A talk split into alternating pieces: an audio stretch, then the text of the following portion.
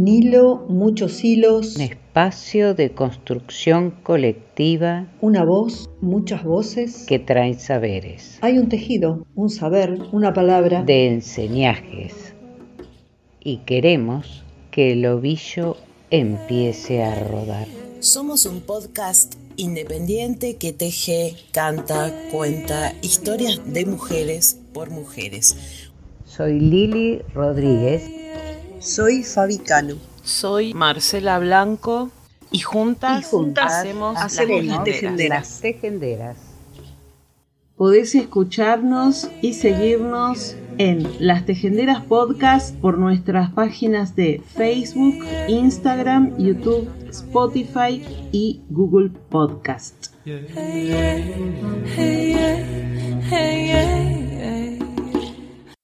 Hay que recuperar, mantener y transmitir la memoria histórica porque se empieza por el olvido y se termina en la indiferencia. José Saramago. Por eso nosotros queremos ser parte, de alguna forma, tratando de recuperar la memoria, tratando de no olvidar.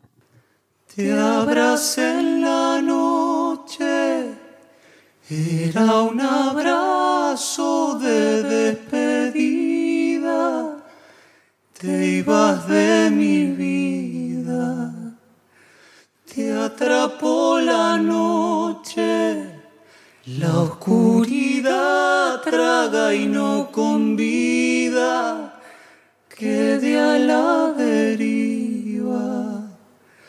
Tal vez fue un derroche, los sentimientos más bendecidos flotan como oídos.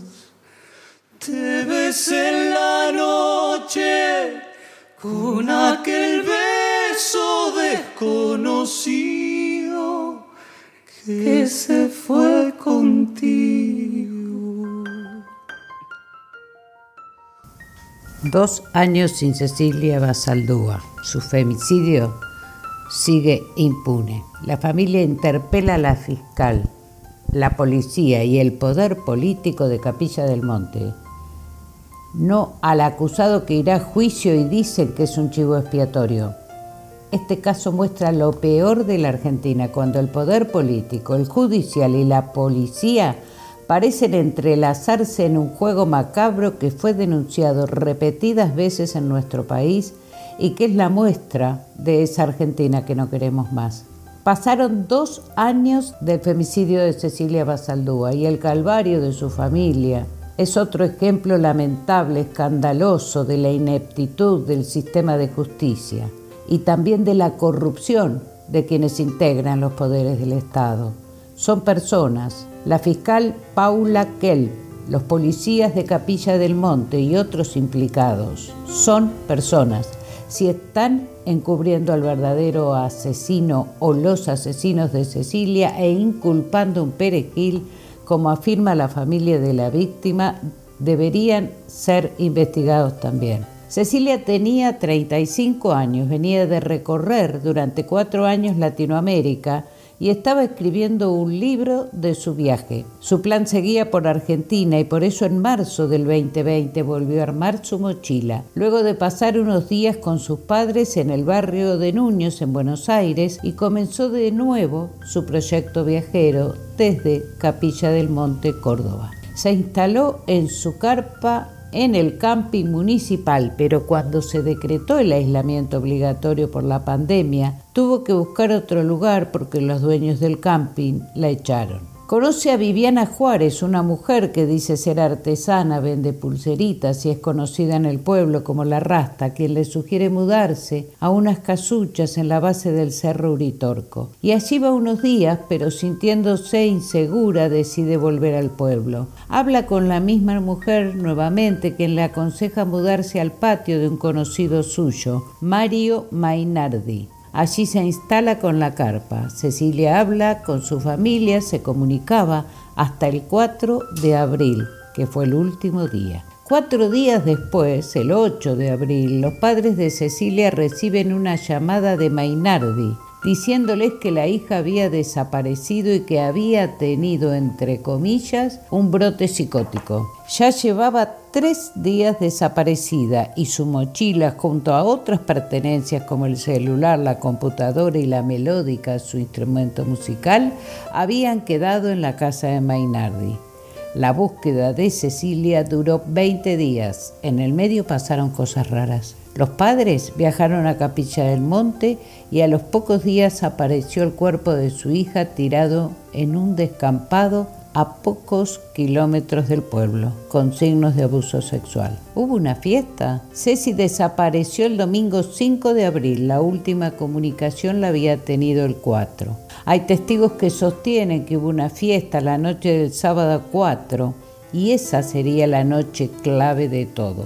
Pero la fiscal le hizo caso omiso a pesar de las pruebas y la línea de investigación de los Basaldúa. En el medio apareció un audio tremendo de una chica que dice haber estado en esa fiesta y entre sollozos dice haber visto y oído lo que le hicieron a Cecilia. El audio original llegó a la redacción de este, de este medio y allí se escuchan los nombres de cada participante de los horrendos hechos. ¿Quién es Mainardi?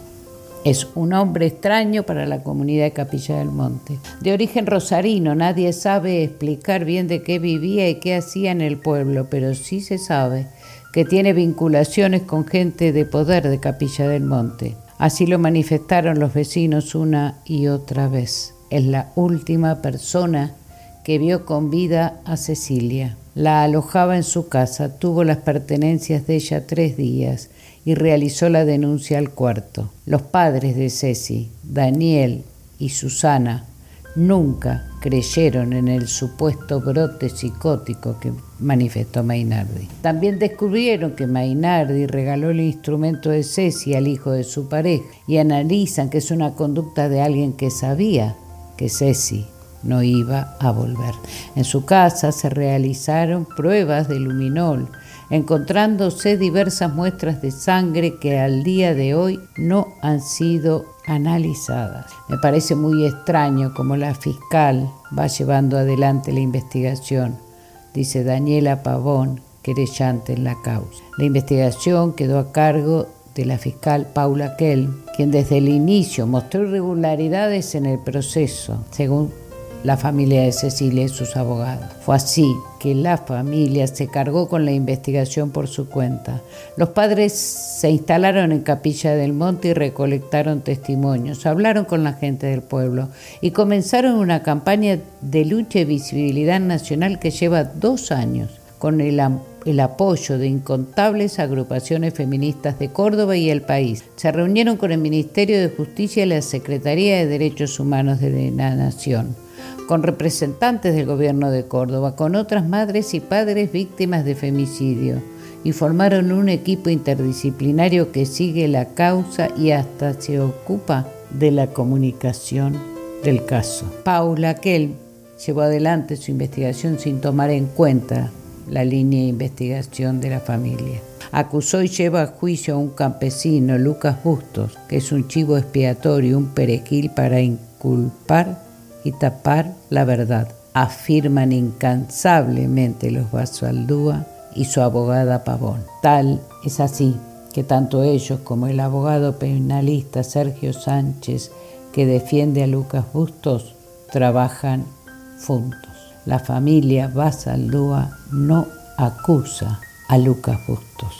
A dos años del femicidio de Cecilia, la familia exige justicia sus remeras llevan impresa la cara de Ceci y detrás una de sus frases, recordando que era escritora de sus viajes. La frase es, hacer realidad un mundo de amor requiere nunca dejar de soñarlo. El dolor se hace carne y no hay palabras que alcancen. Lo único que puede traer un sentido de alivio es que se haga justicia el 2 de mayo inicia el juicio por el femicidio de Cecilia Basaldúa. Están convocando a todas las organizaciones y personas que deseen saber la verdad y pelear por justicia por Cecilia, acompañarlos a los tribunales de Cruz del Eje y convocan a llevar elementos para armar un altar, flores, velas, semillas y amor, justicia para Cecilia Basaldúa.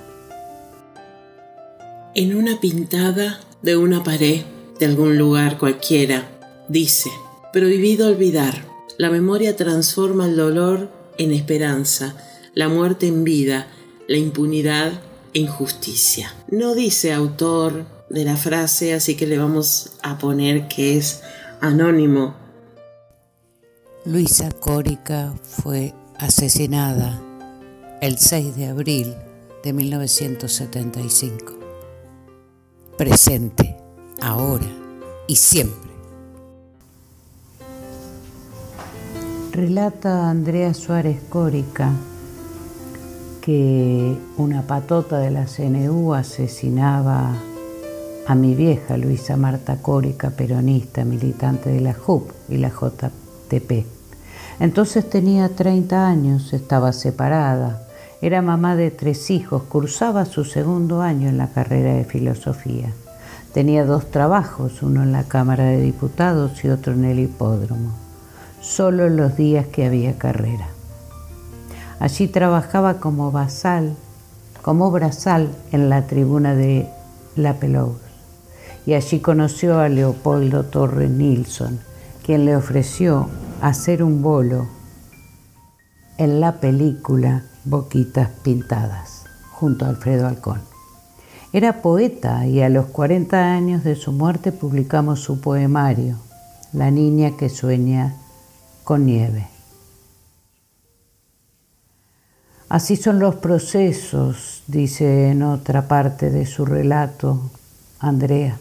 Así son los procesos de las sociedades que atraviesan un genocidio, extremadamente larguísimos, además de injustos, claro Pasan las décadas y seguimos sacudiéndonos los vestigios de tanta muerte, evocando a nuestros amados seres con un arma siempre invencible, nuestra memoria o nuestra poesía. Y Andrea escribió Oda a los pies de mi madre.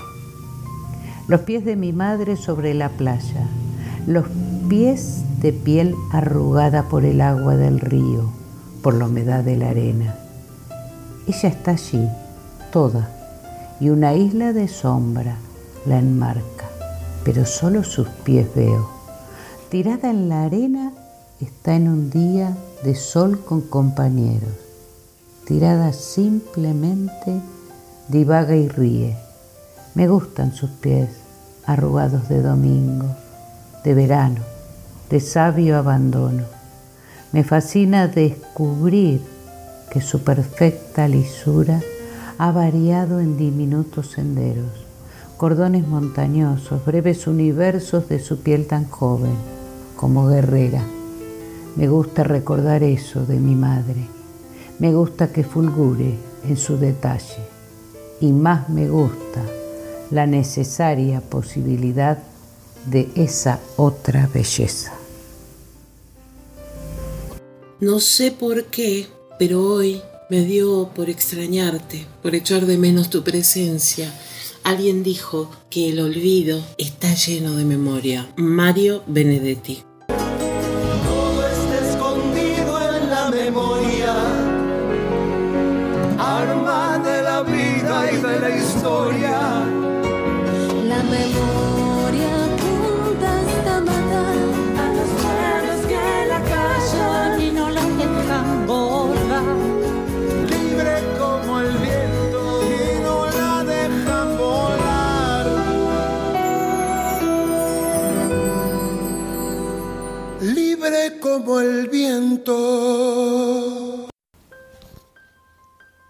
Gran dolor e impotencia comunicamos, dice la red de sobrevivientes de abusos eclesiásticos, que nuestra compañera Agustina hoy tuvo que encontrarse cara a cara con el cura abusador Juan de Dios Gutiérrez, condenado por la justicia entre comillas catamarqueña a 12 años de prisión y aún sin sentencia firme.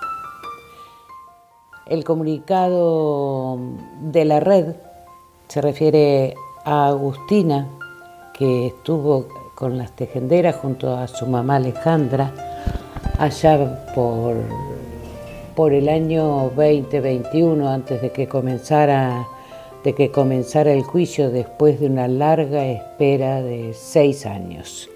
El comunicado dice, esta red repudia la dilación de justicia catamarqueña que a casi año del juicio aún no declara la condena firme para el cura abusador Juan de Dios Gutiérrez, condenado a 12 años de prisión el 30 de abril del 2021.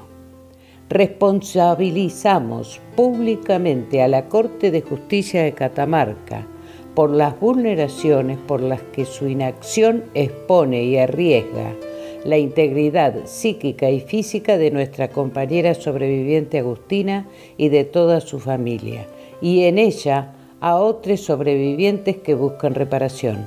Denunciamos que hoy la Corte elige proteger y beneficiar al cura abusador. Solicitamos urgente difusión. La resiliencia es la capacidad de hacer frente a las adversidades de la vida, transformar el dolor en fuerza motora para superarse y salir fortalecido de ellas. Una persona resiliente comprende que es el arquitecto de su propia alegría y su propio destino.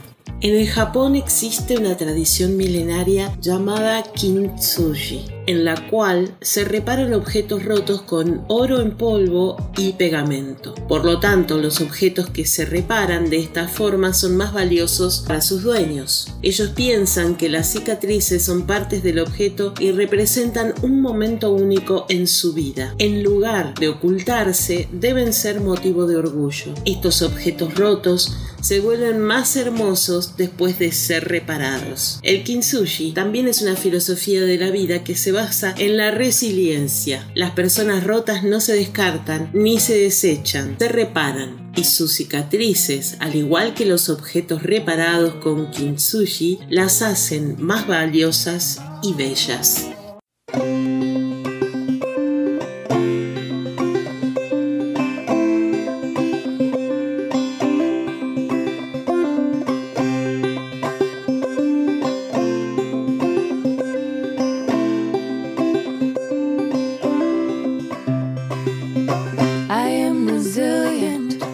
I trust the movement. I negate the chaos. Uplift the negative. I'll show up at the table again and again and again.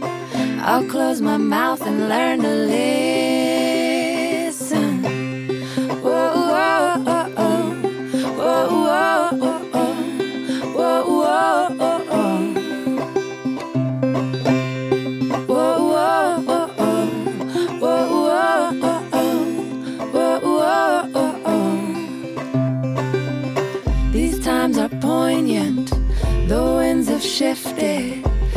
All we can do to stay uplifted. Pipelines through backyards, wolves howling out front. Yeah, I got my crew, but truth is what I want. Realigned and on point. Power to the peaceful. Prayers to the waters. Women at the center. All vessels open to give and receive. Let's see the system brought down to its knees. Whoa, whoa, whoa,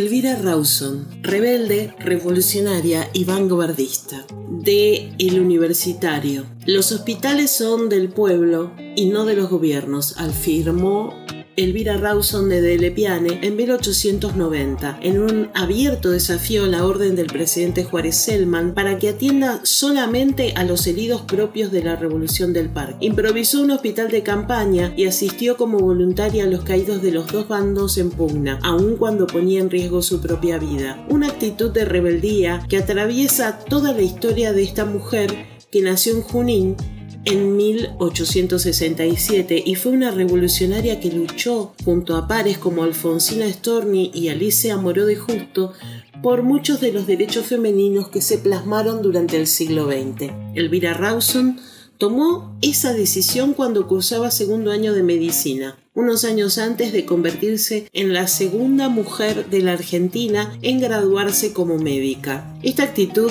fue reconocida públicamente tiempo después por el gobernador bonaerense Guillermo Udaondo y por Leandro Enealem, que le entregó un pergamino y un reloj de oro. Nació en el seno de una familia tradicional. Su padre, un coronel que luchó en las batallas de Cepeda y Pavón, su madre, familiar de un integrante de la primera junta, a los seis años se mudó junto a su familia a Mendoza, donde hizo sus estudios primarios y después se graduó como maestra. Cuando decidió estudiar medicina se encontró con la oposición de sus padres por considerarla una profesión para nada adecuada para una jovencita de bien. Le advirtieron que le quitaban la ayuda económica si insistía en formarse como médica, pero Elvira siguió su impulso y se inscribió en un curso de primer año de la carrera que la tenía como única mujer entre 84 hombres. Decidió trabajar como maestra para costear sus estudios. La medicina fue para ella el disparador que le permitió luchar por una sociedad más justa e igualitaria con una impronta vanguardista para la época. Alcanzó el doctorado con la tesis Apuntes sobre la higiene en la mujer, un trabajo que ayudó mucho a comprender la sexualidad femenina. Su tesis hablaba de pubertad, matrimonio, embarazo, alumbramiento y lactancia, considerado fundamental para las mujeres de la época, en especial para muchas adolescentes que ignoraban su propio cuerpo. Elvira Rawson se opuso al casamiento precoz por los daños físicos y psicológicos que provocaban las jóvenes y condenó los casamientos consanguíneos pactados en ciertos círculos familiares de la época. Trabajó para que mujeres casadas sepan cómo cuidar sus órganos sexuales y para que vivan el embarazo como algo natural y no como una enfermedad, como muchas creían en aquellos tiempos. Seguramente en sus tratados habría mucho desde lo empírico, ya que fue madre de siete hijos. Mientras ejercía la docencia como profesora de higiene y puericultura en la Facultad de Medicina, paralelamente formó parte del Consejo Nacional de Educación y desde allí fomentó la copa de leche obligatoria en las escuelas. Desde Uspallata dirigió la primera institución para niños discapacitados. Como militante de la Unión Cívica Radical irigoyenista, inició su carrera política en la que luchó por los derechos de las mujeres en Latinoamérica. Queremos todos los derechos políticos, debiendo tanto ser electoras como elegidas, porque desde que pagamos impuestos, trabajamos por el progreso del país y somos responsables ante las leyes, debemos poder legislar en todo lo que atañe a la grandeza de nuestra patria, dijo a principios del siglo XX. Sus propuestas tenían que ver con buscar la igualdad de la patria potestad y la administración de bienes por parte de la mujer tanto durante como después del matrimonio. Trabajó junto a otras grandes luchadoras por los derechos igualitarios como Alfonsina Storni, Alicia Moró de Justo y Adelia Di Carlo y formó la Asociación Pro Derechos de la Mujer en 1919 para lograr la igualdad de derechos en lo jurídico, político y social. Esa asociación promovió la Ley 11317 de protección a la mujer trabajadora que establecía, entre otras cosas, la provisión del trabajo nocturno. Elvira Rawson es una referencia no solo para las mujeres vinculadas a la medicina, sino para todas las mujeres. Era audaz, rebelde y revolucionaria. Luchó por los derechos que la sociedad recién pudo asimilar 50 años después. El trabajo que hizo junto a otras mujeres de la época sentó las bases de lo que después fue la ley de divorcio, ella hablaba de las necesidades sexuales de la mujer a fines ya del siglo XIX y era una adelantada a su época. Si fuera contemporánea a nosotros estaría impulsando cambios que recién dentro de 40 o 50 años veríamos como naturales. Elvira nos enseña que nunca hay que bajar los brazos, que lo humano va por encima de los cambios científicos vinculados al avance de la tecnología. Lo más importante es la beta educadora que tenía, pues enseñó a prevenir y mucho más importante, a cuidar antes el capital de salud que tenemos todos.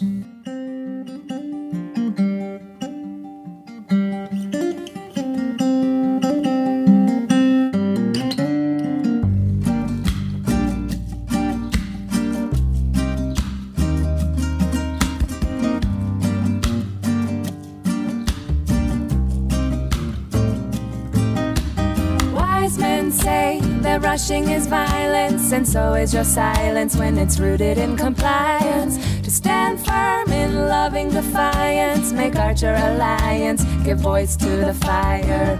Move people to the beat of the wind, gather yourself and begin to dance the song until it ends. We are winners, champions of the light, forming in numbers and might.